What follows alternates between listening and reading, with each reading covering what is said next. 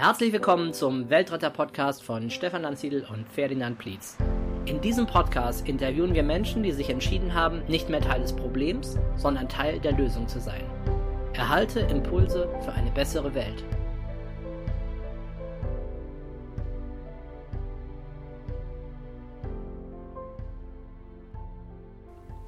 Herzlich willkommen zu einer weiteren Folge des Weltretter Podcast. Ich habe heute einen Gast mir gegenüber sitzen, auf den ich mich besonders freue. Ich habe ihn auch schon in der zweiten Folge erwähnt, als es hieß, Ferdinand, wen willst du mal interviewen als Weltretter? Hat Stefan Amzieden mich gefragt. Ich freue mich, dass du heute hier bist, Heiner Hannen. Ja, ich freue mich auch. Bin mal gespannt. Heiner, wir kennen uns ziemlich lang vom Berufswegen, weil wir beide einen Biolieferdienst haben ich im Raum Würzburg und du bist in Düsseldorf vertreten, ganz genau. stark mit einem mhm. Lieferdienst. Das ist jetzt von mir die Kurzbeschreibung. Was würdest du sagen, wenn ich dich frage, Mensch Heiner, was machst du überhaupt beruflich? Ja, also ich äh, sag, ich bin Bauer. Ich erzeuge äh, gesundes Gemüse und äh, super Kartoffeln und ich möchte möglichst viel Wertschöpfung auf meinem Betrieb äh, mit diesen Produkten äh, erhalten und deswegen liefere ich die meinen Kunden äh, werterhaltend ins Haus. Okay, also das heißt, die ganze Wertschöpfungskette, wenn die bei dir liegt, von der Aussaat bis zur oder Pflanzung bis zur Anlieferung beim Kunden, dann ist es dir am liebsten. Genau, das ist mir am liebsten, genau. Und das ist auch die Motivation, überhaupt einen Lieferservice zu machen. Ne? Also, dass eben halt möglichst viel Anteil äh, von dem, was ich ausliefer, eben halt auch bei mir am Feld gewachsen ist. Okay, was ist da dann jetzt wirklich der Vorteil? Ich meine, es wäre doch für dich wahrscheinlich einfacher, wenn du alles, was du erntest, äh, in eine Hand geben würdest zum Großhändler. Ja, ähm, also erstmal möchte ich einen regionalen Kreislauf haben. Ich möchte den Kontakt zu den Kunden haben. Äh, ich möchte ähm, viele Faktoren auf dem Weg äh, zum Kunden äh, möglichst ökologisch äh, und sozialverträglich gestalten. Ja. Also, ne, zum Beispiel für mich ist das, dass wir eben halt auch einen äh, großen Anteil mittlerweile mit dem Fahrrad ausliefern. Also das ist für mich so ein Beispiel, wo ich da äh, Einfluss nehmen kann auch, dass ich, äh, ich meine, auch innerhalb des Ökolandbaus gibt es ja verschiedene Methoden anzubauen, dass ich da auch die besonders ökologische mir raussuche und auch die besonders, äh, ich sag mal, von den äh, ein, ein, also die eingesetzten Sachen innerhalb der Produktionskette, dass die auch regional sind, also dass das schon ziemlich konsequent ist. Ja, also das kann ich bestätigen, den Eindruck habe ich bei dir auch. Was meinst du mit besonders konsequenten Bio-Richtlinien? Wo, woran orientierst du dich? Genau. Also das ist einmal, dass ich jetzt nicht, äh, man kann ja auch als Biobauer äh, meinetwegen äh, organische Düngemittel zukaufen. Ich kann ja nur mal Haarmehlpellets erwähnen, die man eben halt oft als Stickstoffquelle zukaufen kann. Das sind dann Schweineborsten, die aus dem konventionellen Schweineschlachtung kommen und die wir dann als Dünger auf unserem Bioacker verwenden. Da sage ich, das ist ein No-Go. Ich versuche eben halt den Stickstoff über Kleegras äh, sozusagen in den, äh, äh, in, den, in den Kreislauf reinzubekommen. Äh, und dann äh, habe ich eben halt verschiedene Futtermistkooperationen mit regionalen Partnern, äh, zum Beispiel einen Milchviehbetrieb, der komplett äh, äh, mein Kleegras für seine Kühe mäht und ich kriege dann Gülle und ähm, Mist zurück von diesem Betrieb. Ja. Was hat es auf sich mit diesem Kleegras? Ja, das Kleegras ist ja ähm, sozusagen der Motor meiner Fruchtfolge. Also bevor ich Gemüse oder Kartoffeln anbaue, äh, baue ich den Kleegras an. Und das Kleegras, äh, Klee ist ja eine Leguminose und Leguminosen können Stickstoff aus der Luft, also da werde ich ja sogar äh, zum Luftsäuberer, weil das ist ja sowieso die Pflanze, also unser Leben ist ja nur mit Pflanzen möglich. Ja. Äh, weil die Pflanzen für uns Sauerstoff produzieren. Also sie äh, filtern sozusagen, also sie holen CO2 aus der Luft, also das ist ja auch das Klimagas, das holen die Pflanzen aus der Luft und äh, bauen es im Boden und äh, äh, ein äh, und auch natürlich durch ihre äh, Masse. Die, äh, das ist ja auch das, was die Bäume machen. Deswegen können wir ja in der CO2-Bilanz durch Baumpflanzen sozusagen was gut machen. Ja. Und das machen wir Bauern ja sowieso die ganze Zeit. Und deswegen ist der Klee hat eine besondere Bedeutung, weil er eben halt den Stickstoff in den Boden einbaut und dann in der nächsten Generation oder in dem nächsten Jahr dann eben halt sozusagen dem Gemüse zur Verfügung steht, damit das Gemüse besonders gut wachsen kann. Ja, also dein Boden wird sozusagen durch die Pflanze, durch die Leguminose Kleegras, wird dein Boden sozusagen gedüngt? Genau, das so genau, das kann man sagen. Oder vorbereitet, also, man, ne, also wenn man Düngen jetzt als Negatives sieht, aber ja. der Boden wird sozusagen bereit gemacht, um eben halt im nächsten Jahr äh, einen, einen sehr guten Gemüseertrag zu bringen. Genau, und das Kleegras, das du erntest, das wird dann als Futtermittel verwendet. Genau, das wird über die Kühe sozusagen veredelt. Und äh, im Moment ist es leider noch nicht so weit, aber es wird so sein, dass in Zukunft wir auch die Milch von den Kühen äh, über unsere äh, Ökokiste dann auch vermarkten können. Das heißt, wir haben noch einen regionalen Kreislauf geschlossen. Ne, Im Moment kriegen wir die Milch von Söbbecke, das ist also 150 Kilometer weit weg. Ja. Das geht dann sogar noch zum Großhändler und dann vom Großhändler zu uns. Äh, Und dann wird es so sein, dass ein Betrieb sechs Kilometer von uns äh, da die äh, Kühe sozusagen die Milch erzeugen und ich die Milch dann in Flaschen eben halt an meine Kunden liefere. Stellt dieser Betrieb gerade auf Bio um? Ist das ein neuer Lieferant für dich dann? Der ist, äh, der hat vor drei Jahren umgestellt. Ah, also ja. er ist jetzt schon voll drin. Der liefert im Moment die Milch äh, an eine Käserei, von der wir auch übrigens Käse verkaufen.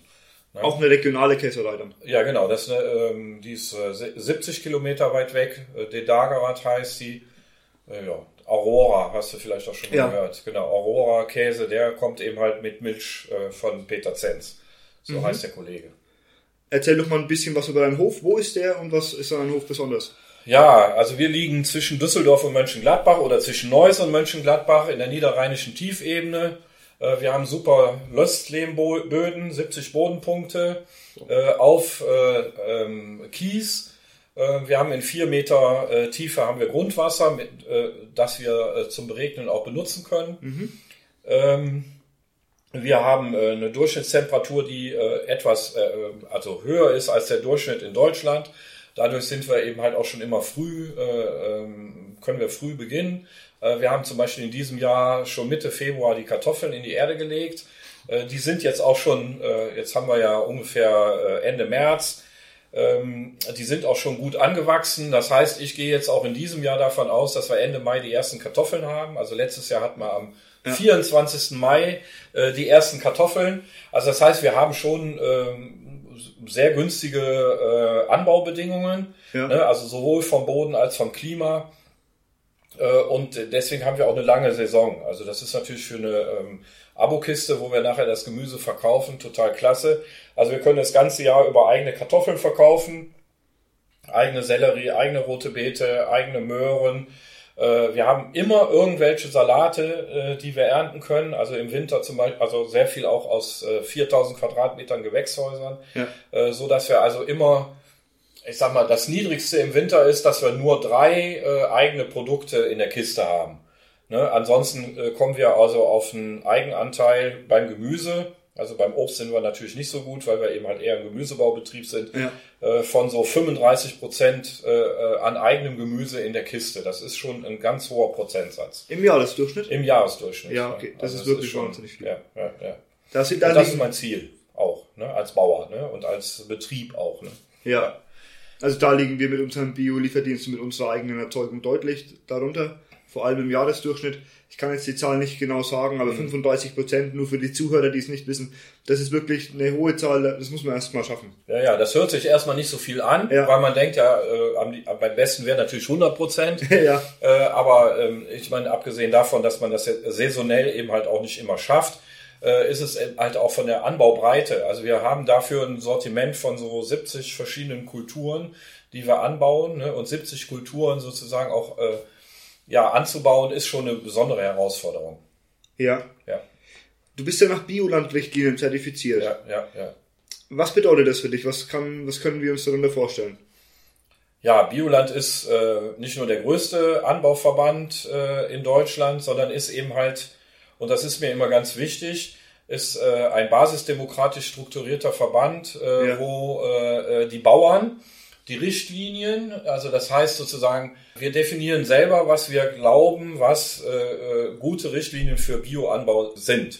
Und äh, Bioland ist auch der Verband, der sozusagen auch äh, europaweit eigentlich führend ist in der, an der Weiterentwicklung der äh, Bio-Anbaurichtlinien. Also das heißt, wir Bauern wissen ja, wie was funktioniert und äh, wir setzen uns auch selbstkritisch immer damit auseinander, was wir machen. Also es ist auch sozusagen auch der Anspruch, äh, dass wir nicht sagen, wir sind die Besten oder sowas, sondern dass wir selber gucken, was machen wir gut, was machen wir nicht so gut, dass wir äh, viele Kontakte zur Wissenschaft, äh, zu Personen auch außerhalb äh, unserer Betriebe haben. Äh, und uns dann damit auseinandersetzen, was können wir ständig äh, weiterentwickeln. Und Bioland entwickelt eben halt die Richtlinien immer weiter und alle anderen Verbände äh, und auch eben halt die EU-Gesetz, also Biogesetz-Richtlinien, richten sich danach, was wir Biolandbauern sozusagen da an Richtlinien entwickeln. Und das finde ich total klasse an dem Anbauverband. Äh, es ist jetzt nicht irgendwie ein Anbauverband am Schreibtisch irgendwo, sondern der äh, lebt auf den Betrieben. Wir haben eine rege äh, Diskussionskultur innerhalb des Verbandes. Äh, wir haben Delegiertenversammlungen, weil es natürlich schwierig ist, mit 7000 Bauern sozusagen eine Meinung äh, äh, zu machen, aber äh, wir gehen diesen beschwerlichen Weg und bis eine Richtlinie äh, dann auch so weit ist, dauert es meistens zwei, drei Jahre oder auch mal bei manchen Richtlinien äh, fünf oder sechs Jahre, äh, bis die dann eben halt entsprechend angepasst oder auch verändert werden. Und das ist das, was ich äh, am Biolandbau, also am Biolandverband auch so liebe, ja. dass eben halt diese, äh, ja, diese Streit, dieser Streit und auch diese Dynamik da ist. Also wir, äh, wir diskutieren da richtig hart. Wir haben Regionalgruppen, wir sind organisiert in Regionalgruppen. Ich bin auch Regionalgruppensprecher einer Regionalgruppe, Oberer Niederrhein. Äh, und da treffen wir uns mit 30 Biobauern einmal im Monat äh, und reden unter anderem auch über die Richtlinien, aber auch natürlich über unsere Betriebe. Wir besuchen uns gegenseitig auf den Betrieben. Wir geben uns gegenseitig Tipps. Also ich weiß von vielen Kollegen, dass die auch sagen, ja, das ist ein ganz toller Abend immer, wo wir eben halt auch Input bekommen äh, für unsere Betriebe, wie wir die eben halt auch weiterentwickeln können. Ja. Und abgesehen von dieser Dynamik, die du so sehr schätzt, was ist denn noch ein Grund, warum du sagst, EG Bio reicht mir nicht, du willst zu Bioland gehen? Oder ja. gibt es überhaupt noch weitere Gründe? Ja doch, es gibt weitere Gründe. Ein anderer Grund ist eben halt die Begegnung äh, äh in, innerhalb des Verbandes. Also äh, die Wertschätzung, äh, die äh, ich meinen Kollegen gebe, die aber umgekehrt ich auch von meinen Kollegen bekomme.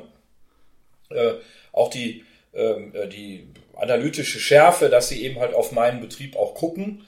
Äh, dann auch die Transparenz gegenüber dem äh, Verbraucher oder gegenüber unseren Kunden, weil der Biolandverband bietet eben halt nicht nur die normale EU-Kontrolle, sondern eben halt auch die Kontrolle über den Verband, über die verschärften Richtlinien zum Beispiel.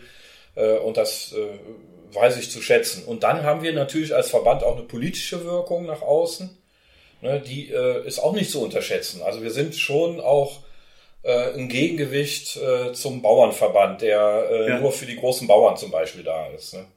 Ja. ja. Ja, der Bauernverband, der ist ja bei uns so ein bisschen manchmal, wird als politisches Schwergewicht der konventionellen angesehen. Genau. Und da und Bioland ist dann auch eher so ein politisches Schwergewicht der, der Bios, kann man das so sagen? Genau. Ja, kann man sagen. Es gibt ja noch die Arbeitsgemeinschaft Bäuerliche Landwirtschaft, äh, die aber ja, dadurch, dass sie nicht so konkret ist wie Bioland. Also Bioland hat halt konkrete Richtlinien und hat auch äh, ganz viele Betriebe, die äh, konkret nach diesen Richtlinien arbeiten, die auch erfolgreich danach äh, arbeiten.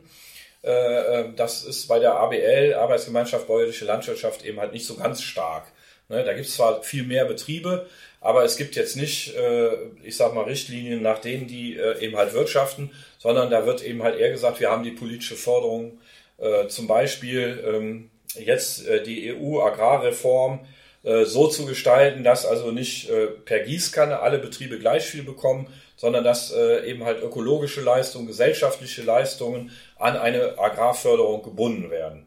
Ja, also das ja. ist auch ein, eine ganz wichtige Sache. Und da sind Bioland und ABL sozusagen die führenden Verbände, äh, die das äh, nach vorne stellen. Ne? Und äh, bei dieser Demo, äh, wir haben es satt, äh, da sind wir als Betrieb auch mit einem Bus da gewesen. Also ich habe dann äh, meine Kunden eingeladen, mit uns mit einem Bus nach Berlin zu fahren. Ja. Äh, wir haben zwei Lastenräder gestaltet, äh, um unsere äh, Beiträge sozusagen, das ging dann um Artenvielfalt, um Vielfalt im Betrieb. Das waren so unsere Sprüche, das eben halt auch in Berlin zu vertreten. Ja. Und das ist auch ganz typisch, dass wir da auch, also das nicht nur für unseren Betrieb sehen, sondern eben halt auch nach außen bringen wollen und auch politisch fordern. Ja, also so wie ich dich kenne, ist es dir ja schon wichtig durchaus, dass du was voranbringst. Also dass du den Biolandbau voranbringst und du bist auch politisch aktiv, wenn ich äh, mich recht entsinne. Ja, ja, also ein, eins habe ich ja gerade schon genannt, das ja. ist ja äh, voll politisch. Ähm, also für mich als Bauer, also ich will jetzt nicht, äh, also äh, viele in, in der Bioszene äh, äh, kommen eigentlich aus so einer Selbstversorger äh, Idee erstmal. Ja. Äh, und ähm, äh, für, für mich war es irgendwie immer wichtig, nein, ich will auch eine Außenwirkung haben und da will ich auch was bewegen.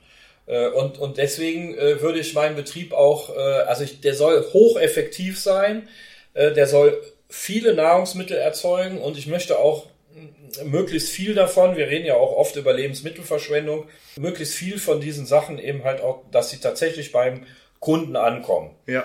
Äh, Und, und da gibt es eben halt viele, viele Sachen, die wir eben halt zusätzlich noch machen. Also wir arbeiten zum Beispiel mit drei Foodsharing-Gruppen zusammen, die eben halt bei uns aussortierte Lebensmittel eben halt doch wieder auch dann zu äh, Verbrauchern bringen.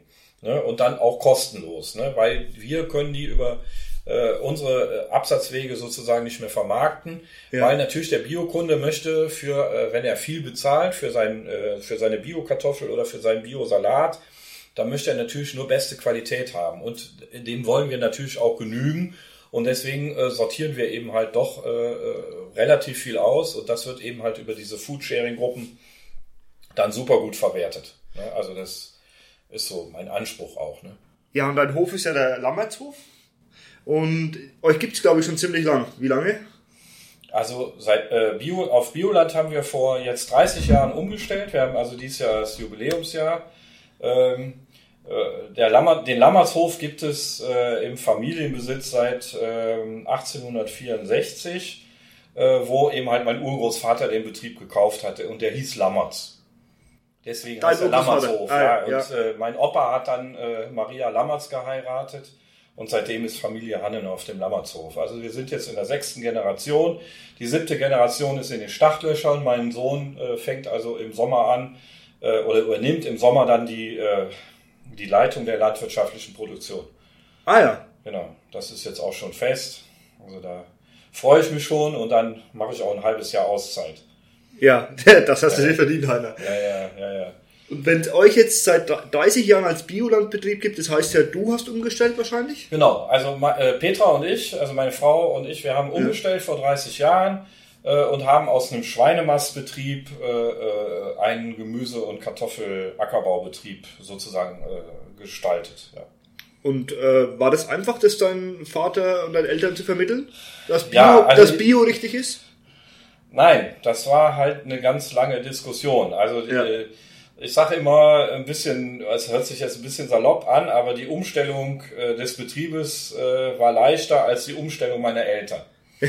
Aber ähm, man muss natürlich auch sagen, das ist für ähm, ja für konventionelle Bauern und äh, wenn man in dieses Denken sozusagen reingewachsen ist äh, und mein Vater kommt ja eigentlich aus so einer eigentlich nicht aus einer konventionellen Landwirtschaft, sondern aus einer traditionellen Landwirtschaft, die aber erlebt hat, dass sie durch diese konventionellen Maßnahmen, eben halt durch Düngemaßnahmen und Pflanzenschutzmaßnahmen, eben halt eine unendlich starke Ertragssteigerung und auch eine Vereinfachung äh, äh, der Arbeit äh, Ja. äh, äh, sozusagen, dass das dadurch möglich war. Ne? Also der Betrieb war früher, es waren immer äh, viele Mitarbeiter auf dem Betrieb, also die hießen ja auch früher Frecht, äh, Knechte und Mägde. Und mein Vater hat den Betrieb nachher in der gleichen Größe mit noch viel mehr Tieren als vorher äh, alleine geführt. Und diese Vereinfachung hat eigentlich den Bauern immer gesagt, ja, das ist der richtige Weg, weil wir natürlich nur rationell denken in unserer Gesellschaft. Ne? Ja. Und ähm, deswegen ist es natürlich aus dem Kopf von solchen Leuten, äh, von meinem Vater sozusagen schwer zu erklären, warum man es jetzt anders machen soll. Ja. Ne? Und warum man äh, eben halt die Erleichterungen äh, sozusagen wieder ähm, ja, kritisiert, beziehungsweise äh, eben halt auch wieder wegnimmt und dann eben halt aber mit anderen Methoden. Also ist ja jetzt nicht so, dass wir uns zurück zur traditionellen Landwirtschaft machen, sondern wir machen eine Weiterentwicklung eben halt zu einer biologischen Landwirtschaft. Und ähm, ja, nachdem ich dann meine Eltern mitgenommen habe, eben halt auf viele Betriebe, äh, fiel es ihnen dann auch viel leichter, äh, zu der Umstellung Ja zu sagen. Ja. Klar, so wie du das jetzt erklärst, finde ich es ja total nachvollziehbar, warum da erstmal nicht so der, die große Bereitschaft oder das Verständnis dafür da ist, warum man da jetzt umstellen soll auf Bio. Ja. Das verstehe ich gut. Aber ich habe mal, ich habe ja zwei Monate bei dir gearbeitet und du hast, und ich habe von dir auch in der Zeit wirklich viel lernen können.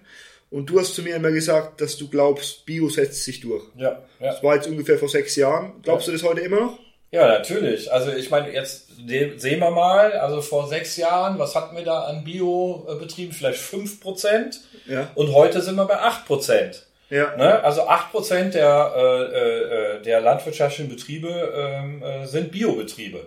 Und das ist ja eine super äh, Wachstumsrate. Und äh, ich meine, wir haben als Ziel 2030 20 Prozent Bio. Das ist schon mal ganz gut als Ziel. Ich glaube nicht, dass wir bis dahin schon bei 20 Prozent sind. Ja. Aber wünschen tue ich es mir. Und ich glaube, dass es dann eben halt auch weitergeht. Also wir haben mit ganz wenigen Betrieben angefangen, äh, schon äh, um die äh, also äh, Jahrhundertwende des vorigen Jahrhunderts. Äh, und es ist eben halt sehr langsam gegangen. Ich sage immer, es ist so organisches Wachstum. Ja. ja. Also das und die Zeit müssen wir auch haben. Also wir, wir brauchen ja die konventionellen Kollegen, äh, die wir ja jetzt noch überzeugen müssen. Und ich meine, äh, das können wir nur, die, die konventionellen Kollegen oder die jetzt noch konventionellen Kollegen können wir nur überzeugen, indem wir erstens erfolgreich sind und indem wir eben halt auch zeigen, dass das funktioniert und dass wir auch genügend Ware produzieren oder genügend Lebensmittel äh, sozusagen äh, erzeugen, um eben halt äh, unsere Bevölkerung damit auch zu versorgen. Ja, Glaubst du, dass wir auch die wachsende Weltbevölkerung mit der Biolandwirtschaft ernähren können? Ja, also da bin ich hundertprozentig von überzeugt, weil vieles der Agrarfläche heute wird ja äh, für Energiepflanzen verwendet, wird für, ähm, ja, wie soll man sagen, für Pferde, Futtermittel, äh, für äh, Fleischerzeugung sozusagen ja. Äh, äh, verwendet. Und da muss man natürlich ein bisschen umdenken. Und dann ist ja auch so, dass auch innerhalb der Ökolandwirtschaft eine äh, Steigerung der Produktions- oder der Produktivität ja auch stattfindet. Also wir setzen ja auch immer leistungsfähigere Sorten und ähm, äh, äh, Saaten ein äh, und, und wir haben auch, ähm, also unsere Anbaumethode entwickelt sich ja auch weiter. Ne? Also das kann man ja jetzt nicht sagen, dass der technologische Fortschritt nur über Chemie, also über Düngemittel und äh, über äh, chemisch-synthetische Pflanzenschutzmittel funktioniert, sondern der funktioniert eben halt auch über ganz einfache Züchtungssachen und über Anbaumethoden, die wir ja auch ständig verbessern als Biobauer. Das wird ja oft vergessen in ja. der Diskussion. Und wie sieht deiner Meinung nach die Landwirtschaft der Zukunft aus? Ja, das ist, das fällt mir relativ schwer, weil das so einfach zu sagen. Also, also biologisch auf jeden Fall. Ja. Aber äh, gibt es einen Bioanbau auf einem ja, sagen wir, biotechnologisch hohen Niveau oder gibt es eine große Vielfalt? Und ich glaube, dass wir auch, da wir da ja auch, ich sag mal, umdenken müssen, wie wir die Beziehung zwischen Kunden und äh, Erzeugern oder zwischen Land und Stadt gestalten. Ich glaube, dass es äh, immer mehr ähm, äh, ähm, ja, äh, kleinstrukturierte, äh, solidarische Landwirtschaft, ähm, äh, Erzeuger-Verbrauchergemeinschaften, ähm, also dass da viele neue kleine Strukturen entstehen werden, äh, um eben halt die Verbindung und die Regionalität äh, äh, sozusagen herzustellen. Der Trend im Bioanbau ist leider auch da in eine andere Richtung, dass eben halt der Bioanbau auch die großen Handelsstrukturen bedient. Und es macht aber eigentlich keinen Sinn, dass Äpfel ähm, aus, vom Bodensee in Norddeutschland und Äpfel von alten Land dann in Süddeutschland verkauft werden, sondern da muss eine regionale Struktur wieder entstehen. Und im Moment ist der Biohandel eigentlich so aufgestellt, dass da äh, relativ wenig drauf äh, geachtet wird. Und deswegen glaube ich, dass gerade die Lieferbetriebe, äh, wie wir einen haben, eben halt viel mehr noch auf Regionalität äh, ähm, äh, pochen und auch das ihren Kunden vermitteln können. Und das ist auch so ein Punkt. Und das eben halt, wir haben zum Beispiel bei unserem Betrieb eine solidarische Landwirtschaft.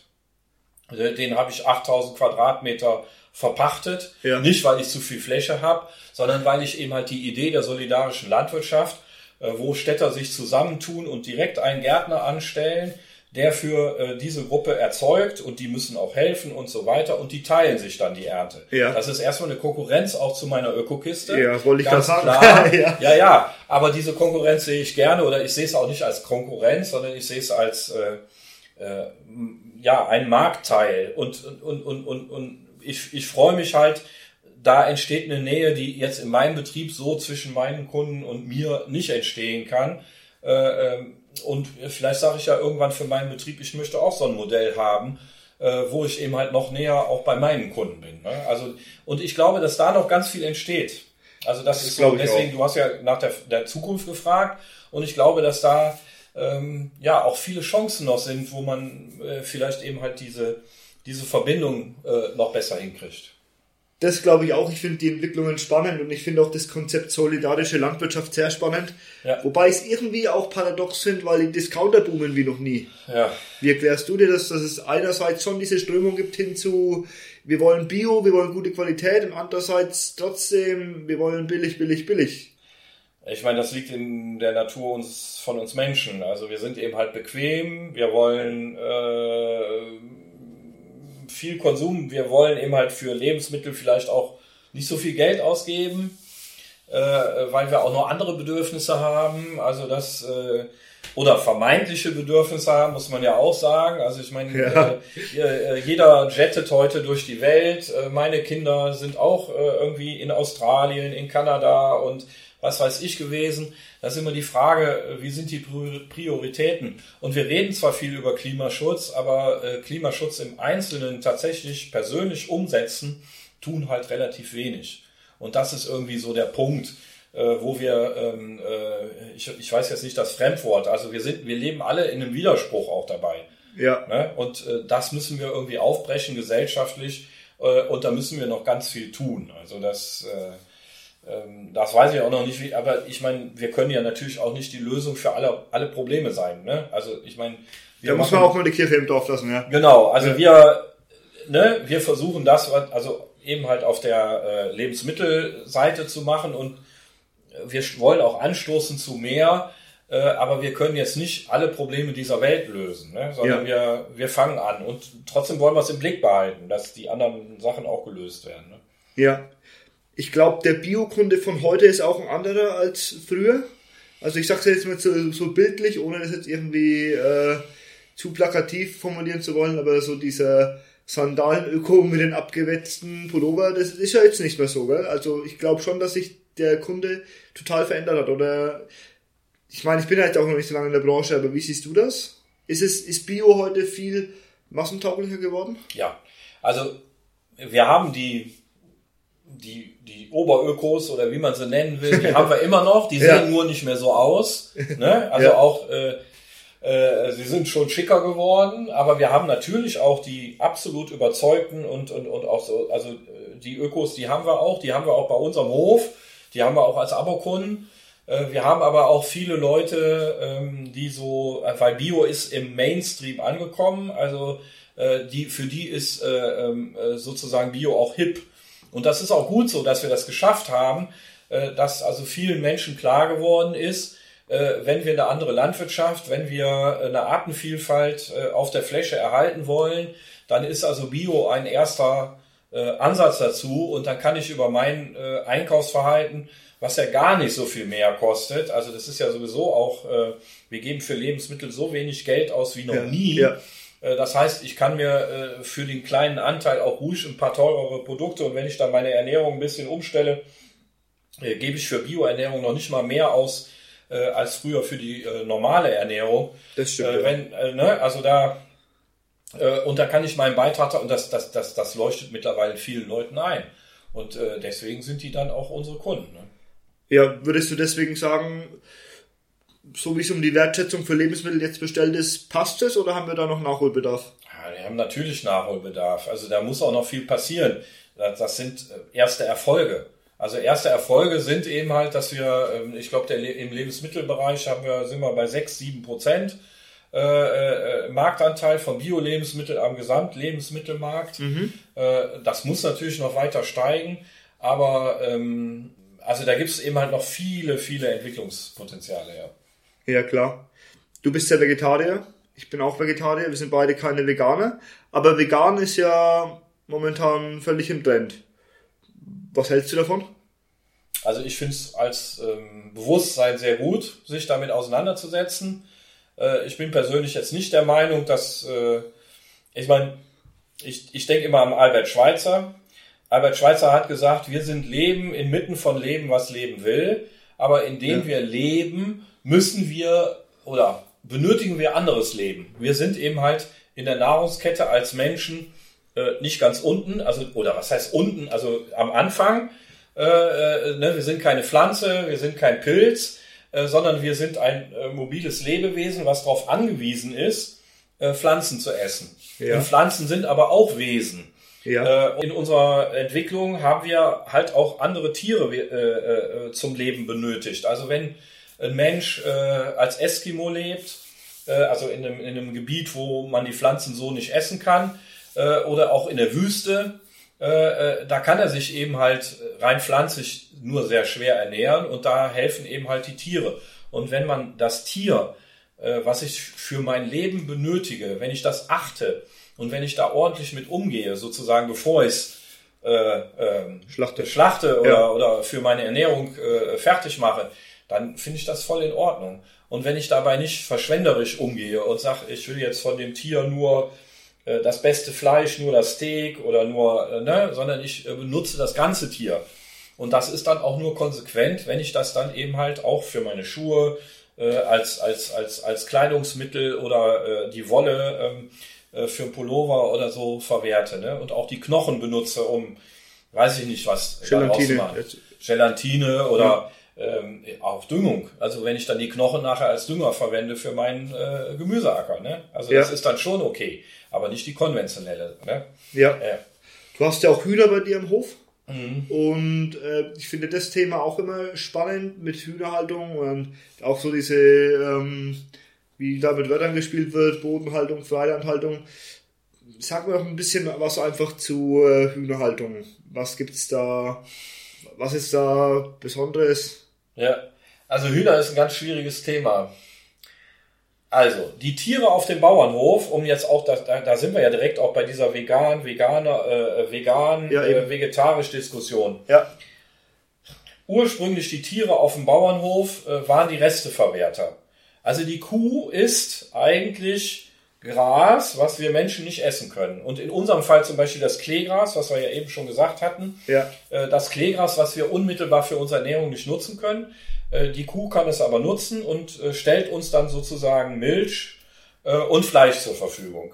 ja, Also so sehe ich dann die Rolle der Kuh.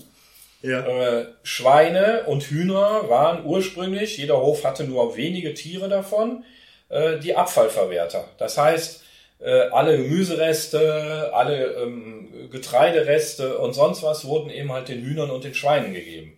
Ne? Oder beim Käse herstellen, die äh, Molke, die bei der Käseproduktion anfällt, die wir natürlich auch für uns verwenden können, aber nicht in dem äh, in den Mengen, wie sie anfällt. Die, damit kann man also sehr gut Schweine mästen. ja, Ne?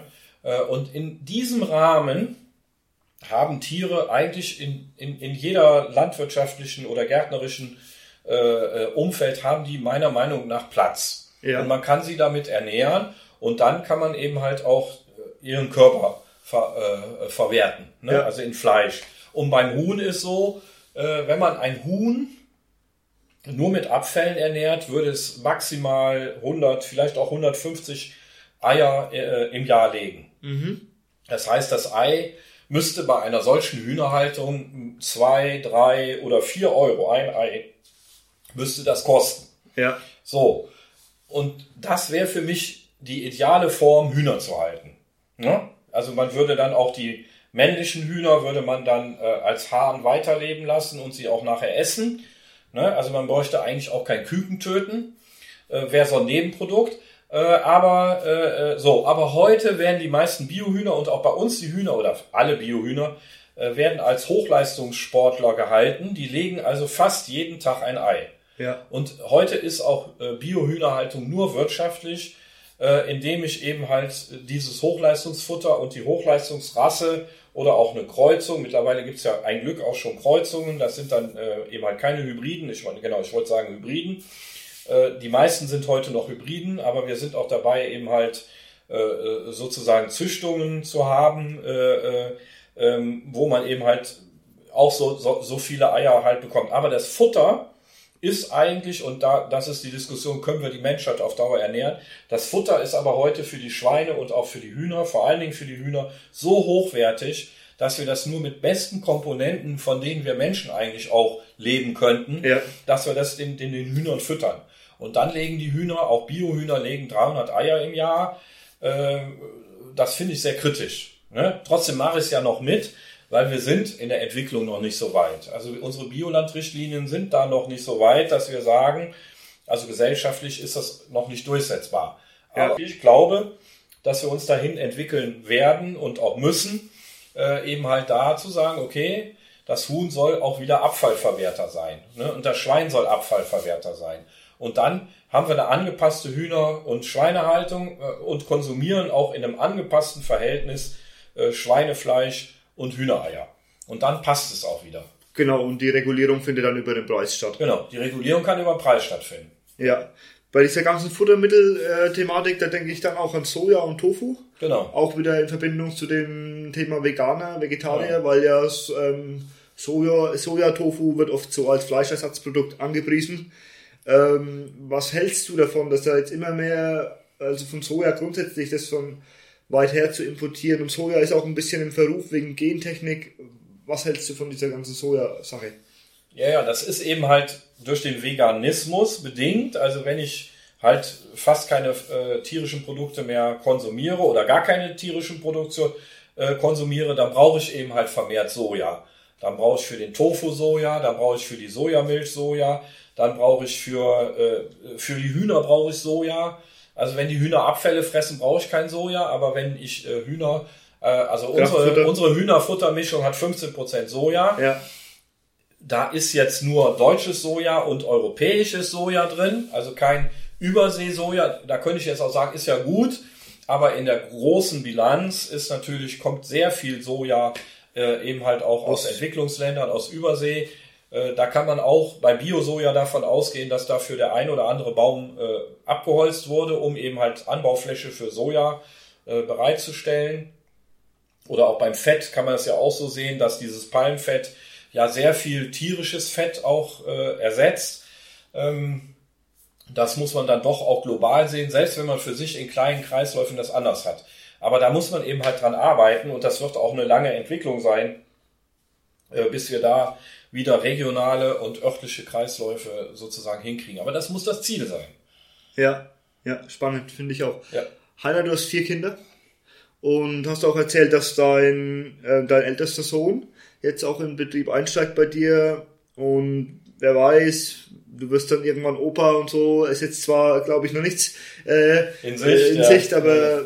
was würdest du denn sagen, wenn du jetzt Opa wirst oder was gibst du da, was, was sollten wir unseren Kindern mitgeben? Was ist denn ganz wichtig? Also mitgeben tue ich, glaube ich, das, was ich vorlebe. Also ich glaube, man kann den Kindern, äh, also ich glaube, dass es wichtig ist, dass man das, was man will, auch selber lebt und dass man das den Kindern, also sowohl meinen Kindern als auch den Enkeln vorlebt.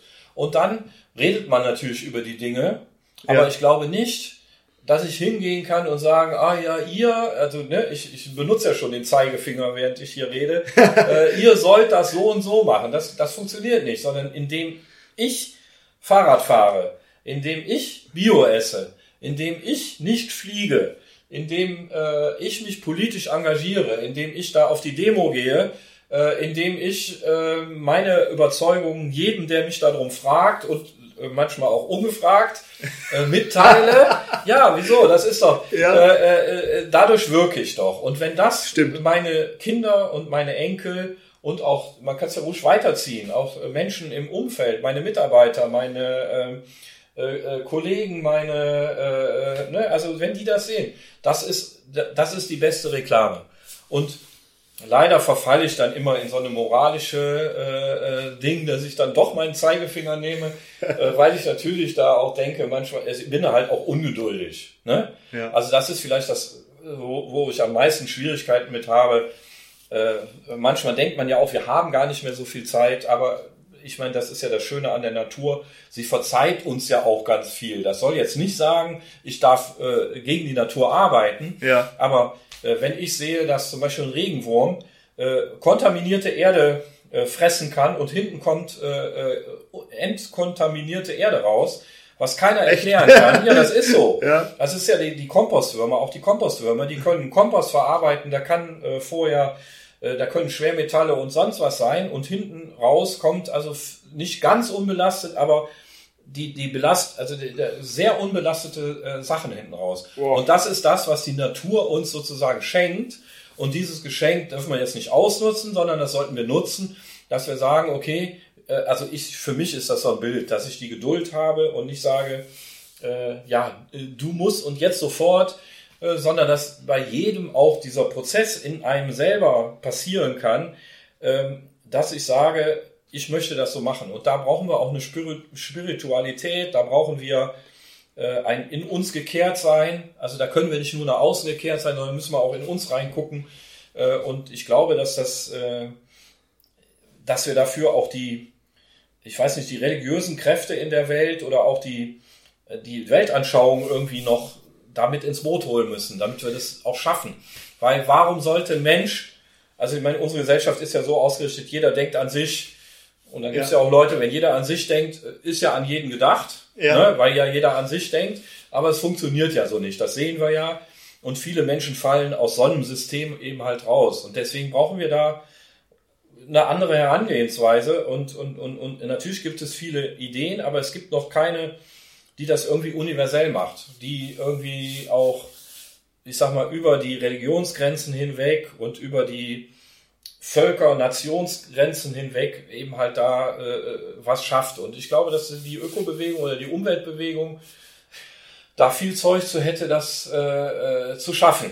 Und das, das ist halt die Schwierigkeit, dass wir das irgendwie schaffen. Also das, äh, aber das ist das, was ich, ja.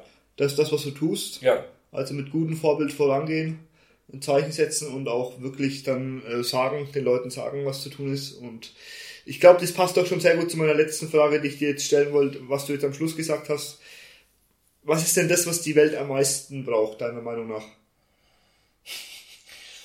Ja, Menschen, die das machen, was die Welt braucht. Und also wir reden ja oder in unseren Kreisen wird oft über die große Transformation geredet. Die Transformation hin zu mehr Umweltgerechtigkeit, zu mehr Menschenorientierung und so weiter. Äh, wir brauchen ganz viele kleine Beispiele, äh, wie das funktioniert. Ja. Und dann wird es irgendwann, weiß ich, wie bei einer Revolution, den Punkt geben, wo das Ganze kippt und dann diese positiven Beispiele sich äh, rasant vermehren.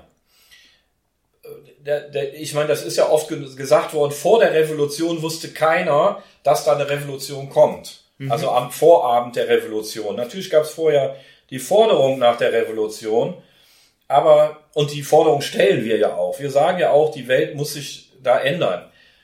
Aber wir können, also die Welt wird sich nur ändern, indem viele ihre Beispiele leben und an vielen kleinen Stellen solche Sachen machen. Und genau das, glaube ich, machen wir bei uns auf dem Hof äh, und mit, ne, mit in, in unserem Umfeld. Und wenn dann der Punkt kommt und das sozusagen äh, reif ist, wenn die Zeit reif ist, dann, dann kommt dieser Wechsel. Und da glaube ich dran. Und das ist genau der Punkt. Es braucht viele, viele Beispiele. Und auch in anderen Bereichen. Es muss ja nicht jeder Biobauer werden, äh, sondern die einen machen es im Transportbereich, die anderen im Energiebereich, die anderen im sozialen Bereich. Also da gibt es ja viele Bereiche, wo genau das passieren muss, indem man eben halt wieder ja, angepasst denkt, indem man ja Verzicht auch, also verzichtet auf bestimmte Annehmlichkeiten, die wir glauben, dass wir sie brauchen. Das ist ja auch nochmal, dass wir in uns reingucken, was brauchen wir denn tatsächlich? Und eigentlich leben wir doch von der Begegnung mit unseren Mitmenschen. Ja. Und nicht davon, dass wir irgendwo hinjetten das oder dass wir, iPhone haben. Dass wir, ja genau. Ja. Oder am Konto so und so viel Geld haben oder so und uns dann vielleicht damit Angenehmlichkeiten kaufen, sondern in der täglichen Begegnung mit Menschen da leben wir doch eigentlich von. Und das ist das, was wir da irgendwie ja wieder wieder wieder sehen sollten. Und deswegen freue ich mich über diese tollen äh, ganzen Initiativen, die es da so gibt. Ne? Also da ja. Auch über die Weltretter-Initiative. Genau. Weltretter ist ja genauso. Ja. Ne? Also man muss ja klein, man muss dann bei diese positiven Beispiele, die muss man eben halt sozusagen nach außen tragen. Man muss dann sagen, hier, guck mal, es gibt das, ne? Und auch äh, der, ja, der Film heute Abend, der da läuft oder so, ne? dass man sich so Sachen anguckt und dass man ja. die positiven Beispiele sieht äh, und sich dann überlegt, ja, wie kann das denn noch weitergehen? Genau. Also was du gemeint hast, das kann man in ganz vielen Bereichen machen, eben Weltretter sein. Das glauben wir auch, Stefan Landsiedel und ich glauben das auch. Deswegen wollen wir auch aus den verschiedensten Bereichen Menschen interviewen. Und ich finde, was du jetzt am Schluss gesagt hast, ist das perfekte Schlusswort. Ich danke dir vielmals für das Interview. Heiner Hammen, schönen Abend noch. Ja, danke schön, dass ich die Möglichkeit hatte, das zu sagen. Danke. Das war eine Folge des Weltretter Podcasts. Möchtest auch du Teil der Lösung werden? Dann geh auf www.welt-retter.org und mach mit.